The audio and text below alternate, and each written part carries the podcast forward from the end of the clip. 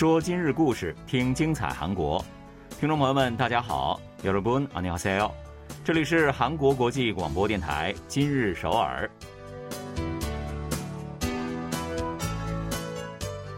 聚焦今日首尔，体会当下韩国。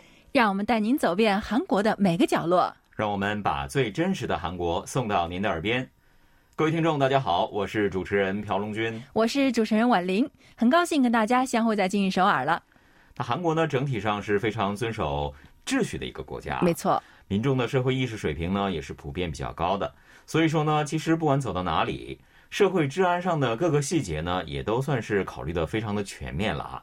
但尽管如此呢，毕竟世事难料嘛，为了确保自己和他人的安全。平时多加小心，这个肯定是没坏处的。嗯，没错。那这就需要我们平时呢，去尽量多关注一些安全指南。对。那如果真的遇到了紧急情况，也就不会一瞬间大脑一片空白，不知道如何是好。是的。那近来呢，警方就针对那种处于危险之下，没有办法正常报警，又或者是没办法详细的描述自身处境的情况，构建了。无需语言也能够报警的无音报警系统，这个真是太需要了。对，大家应该还记得呢，曾经有一个遭遇约会暴力的受害者啊，他假装打电话叫外卖，发挥机智向警方求救的故事是吧？那当时啊，幸好是接到报警的工作人员一下子啊就觉得哎不对劲儿，那进而防止了事故的发生。是的，这毕竟也算是一个个例嘛，对，并不能够保证每次发生类似情况的时候。都能够成功的求救。那在这一次警方打造的这个系统之下呢，身处险境的民众就只要按照警官的指引，轻触两下电话上的数字键，假如听到滴滴这样的声音的话。警方呢就会马上意识到，哦，这是一个危险情况。嗯，然后打开警方发送的短信链接啊，报警人手机摄像头拍摄的现场实际画面就会实时的传送到警方那里。那警方呢以此了解现场的情况以及报警人所处的位置之后啊，就会立即出动。我觉得这个真的是非常有必要哈，尤其呢是现在单人家庭队伍也在日趋的壮大啊。有个突发情况的话，除了自己，也许就没有人可以提供帮助了。这一类的消息或者是指南，多了解一些，了解的详细一些，日后呢也一定会有帮助的。嗯，没错。如果加害者就在附近的时候啊，报警啊，说起来简单，真要操作那是太难了。嗯，所以在全新构建的系统下，利用无音报警服务，相信啊，成功发出求救信号的几率呢也会更大一些。目前呢，警方计划在全国的幺幺二状况室内构建相关的系统，并且呢，已经对接收报警工作的人员开始进行了教育了。嗯，此类不断升级的服务啊，我觉得肯定是可以为确保每一位国民的安全起到巨大的帮助作用的。没错。好的，那接下来呢，我们一起简单了解一下本期节目为您安排了哪些内容呢？除了新手上路以及由宝宝搭乘的各种标志贴纸，现在呢还有专门为高龄驾驶人员打造的银发标志。银发标志为何在道路上并不常见？老年人群对此又是怎样的看法呢？为了使求职道路一帆风顺，不少的求职待业者将国家技术资格证看作是加分砝码。什么资格证最受欢迎？在考取资格证方面，是否会根据年龄和性别呈现出不一样的景象呢？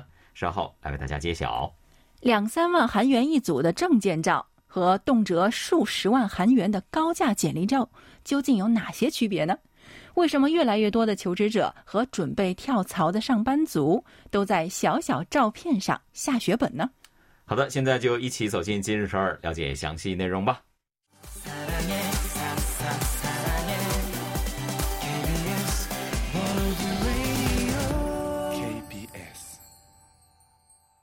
这里是韩国国际广播电台，您正在收听的是《今日首尔》。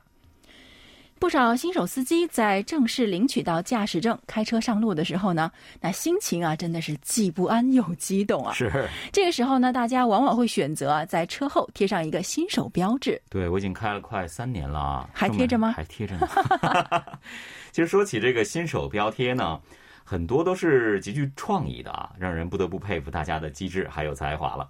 那在各种各样的标志当中呢，估计应该有很多人对银发标志还是有一些陌生的吧？嗯，的确是啊。就像我自己平时好像也没怎么看到对，过。我也从来没有见过。对啊，所以我想这个所谓的银发标志啊，顾名思义呢，应该就是那些上了年纪的高龄驾驶者所使用的标志吧。没错，那居住于庆尚南道昌原市的郑爷爷呢，今年七十五岁了啊。他从今年七月份开始，就在自己的车后面贴起了这样的银发标志了。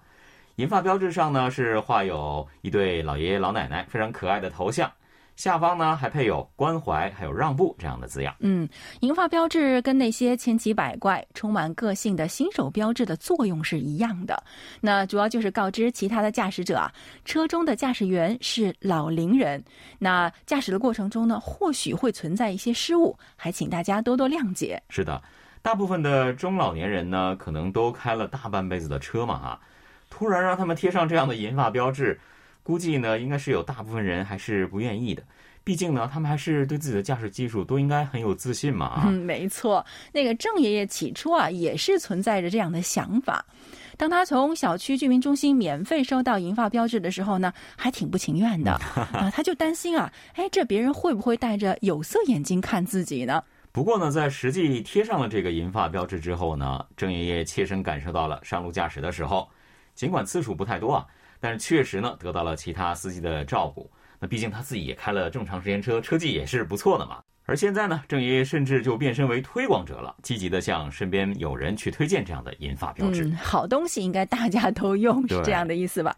那据了解啊，车后贴有银发标志的高龄驾驶人员啊，正在不断的增多。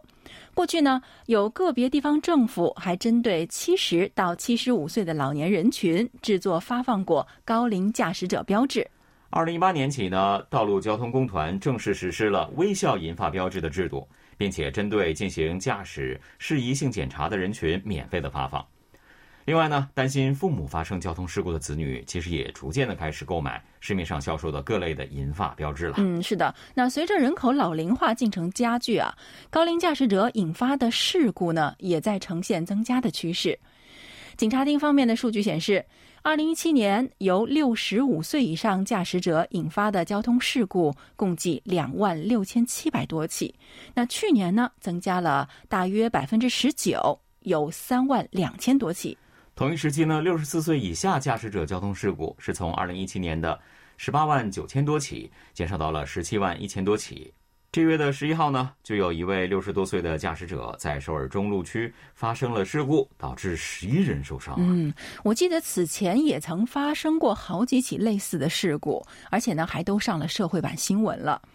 那生活在大邱的梁女士呢，听说父亲啊，因为在停车场的出口徘徊，而被其他年轻驾驶人抱怨之后呢，就向父亲提议，要不咱贴上银发标志吧。那梁女士就说了，父亲年轻的时候呢，驾驶技术还是很强的，但是现在啊，却是听说父亲一个人上路驾驶，就会让自己感到非常的不安，并不是说自己多加注意，事故就绝对不会发生嘛。贴上银发标志，对于保障父亲的行车安全，哪怕是有一点点帮助的话，也就没白贴。嗯，没错。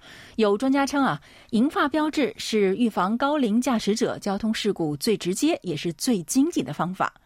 那如果是发放统一规格的标志性贴纸，提高可读性，那么效果呢一定会更加显著的。是的，贴有银发标志的车辆呢，在现在的实际生活中还并不常见。但是据我猜测呢，还是意识不足的问题吧。作为子女也好，那确保年长的父母出行安全，不妨就送上这么一份不起眼的小礼物，没准呢，在关键时刻也能够起到巨大的帮助。当然了，我们开车上路看到这样的标志的车辆呢，也要尽量的去关怀他们，让步啊。好的，接下来呢，来听一首歌曲休息一下，Dreamcatcher 演唱的《Deja Vu》。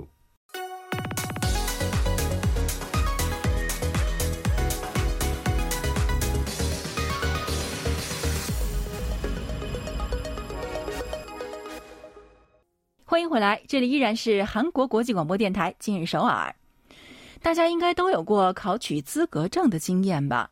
那可能有些人是出于求职就业，有些人呢单纯是出于兴趣爱好。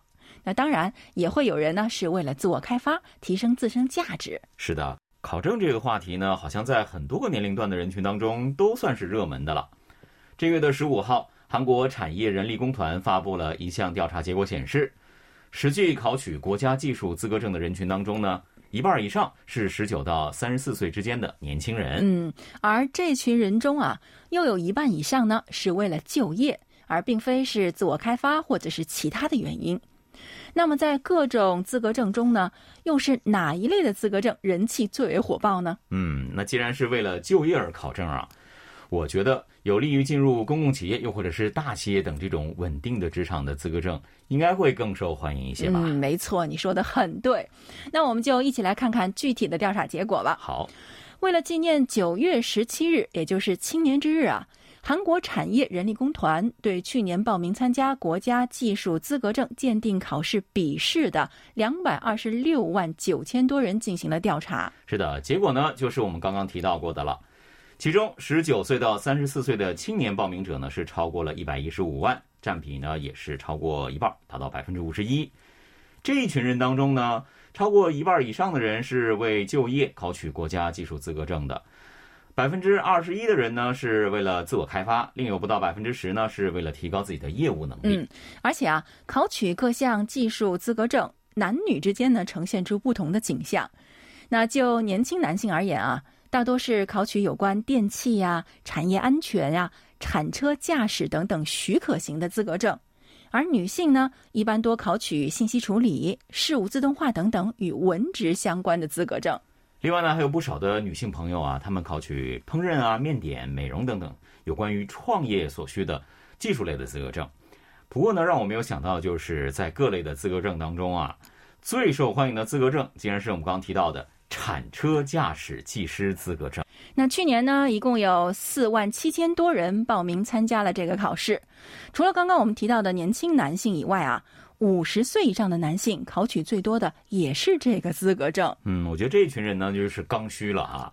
那再说一说服务领域的资格证啊，二级社会调查分析师资格证，那不管是男女都是最为热门的。社会调查分析师，这个说实话呢，我还真是第一次听说哈。那不过呢，不难猜测，从事的一定是关于市场啊或者是舆论调查方面的工作啊。负责从制定计划、开展调查，再到统计处理结果的一系列的业务。嗯，最近啊，企业对于数字的统计以及各种调查分析的需求是在不断的增加的。不少公共企业在招聘的时候呢，对于持有该资格证的应聘者都会给予更高的评价。嗯，目前呢，像是韩国旅游发展局啊、国民健康保险公团、首尔大学附属医院等等这样的机关啊，拥有这个资格证都是一个重要的加分项。参加统计职务相关公务员考试的时候呢，这也会被赋予百分之三到五的加分呢。嗯，所以才会这么有人气啊。对。那有趣的是啊，最受欢迎的资格证第二位啊，同样不分男女，都是职业商谈师。那如果是梦想成为相关领域的公务员啊，可以说该资格证呢不再是选项，事实上已经是必须了。嗯，那最近呢，许多的高校啊，也都是在积极的招聘职业商谈师一职。这样一来的话呢，这个资格证的人气，想必在未来很长一段时间之内，也都会有增无减的。嗯，是的。那即使不用我们多做介绍啊，相信大家在实际的求职过程中，也都会意识到国家资格证的重要性的。是的。那就业的竞争呢，真是一天比一天更激烈。那为了提升自己，为了加大自己在就业战争中的成功可能性，一半以上的年轻人都把希望寄托在这个上面。我个人觉得呢，除了大家都一窝蜂的去集中考取的资格证以外呢，如果是拥有个别的所谓的冷门国家技术资格证的话，没准儿呢会在求职的道路上获得意外的收获吧。嗯，没错，你说的永远都很有道理。因为日趋细化的职业以及新生的职业的诞生速度也是越来越令人惊叹了。那如果有机会去考取结合自身的兴趣爱好的国家资格证，那么说不定求职的道路会更加的平坦，也更加的顺利。嗯，一会儿我也上网查一查有没有什么我感兴趣的资格证，考一个。好的，接下来呢，听一首歌曲休息一下吧。尹美莱和 B B 演唱的《Love》。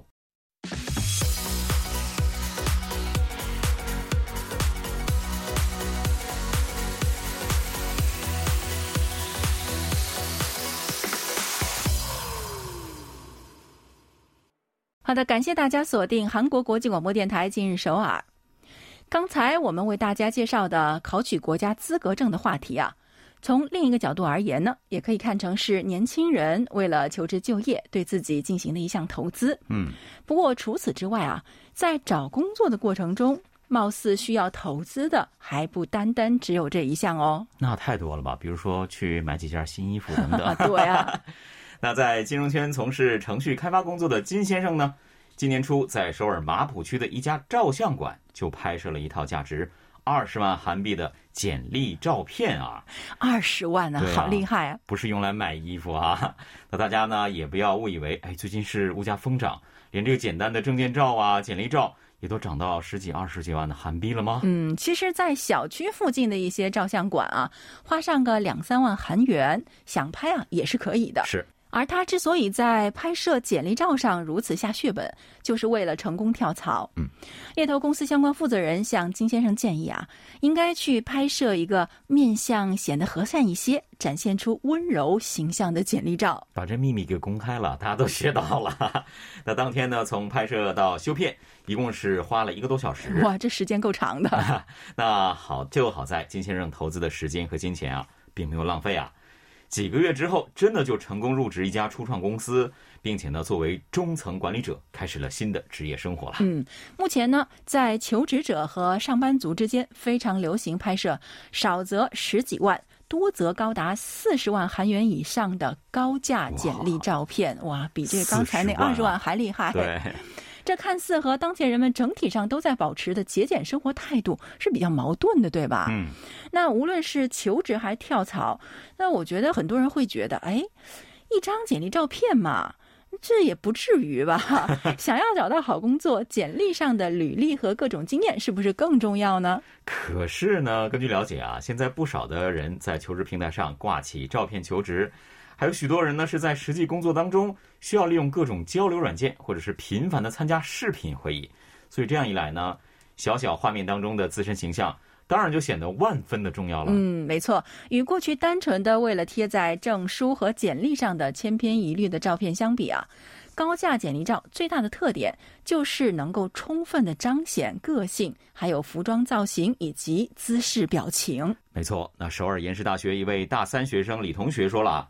从正式找实习岗位的时候开始，同学们就普遍的拍摄十万韩币以上的高价简历照。甚至呢，还有人花费几十万韩元走出摄影棚，在户外拍摄，不知道以为拍婚纱照呢。对啊，那有趣的是啊，花重金拍摄简历照呢，并不是仅仅是韩国的一个流行趋势。那据说在英国呢，有很多人为了成功求职啊，花费一千美金，哇，那就是一百四十万韩元的价格，天哪，去拍一张照片。嗯，那在当前的趋势之下呢，国内专门拍摄高价简历照的照相馆也是随之增加了。首尔有一家非常有名的照相馆，拍摄简历照的费用呢是在二十到四十万韩币之间。正式拍摄之前呢，也会通过一些咨询啊，来定下服装、发型风格以及拍摄主题。嗯，这位照相馆的负责人说啊。三四年前呢，这个顾客呢大多是以个人收藏拍摄为主，但现在啊，大多数是为了求职。他们最近一段时间呢，就是在为啊进入律师事务所工作的律师们，主要给他们来拍照。哎，我们刚刚提到那个职业商谈师，以后是不是要加一项工作内容了？就是帮助指导拍摄就职照片。对。那随着高价简历照大火人气啊，传统的证件照呢，也是走起了不同的路线。原本呢勉强露出肩膀的照片呢，现在都是上半身全出镜了。还有的是专门用于求职平台登录的头像照片呢，也是全身照了。嗯，那么企业内部对于当前的这种现象又是怎么样的气氛呢？那细心的朋友们应该已经注意到了啊。现如今呢，有很多的初创企业都将公司全体职员的简历照片或者是卡通人物形象呢放在公司官网的主页上。那这就是为了在非面对面环境之下呢，去获得顾客以及投资者的好感，提高亲密度。甚至有公司的团建呢，就是一起去拍一组这个证件照，我觉得这个是蛮神奇的，肯定会很热闹啊。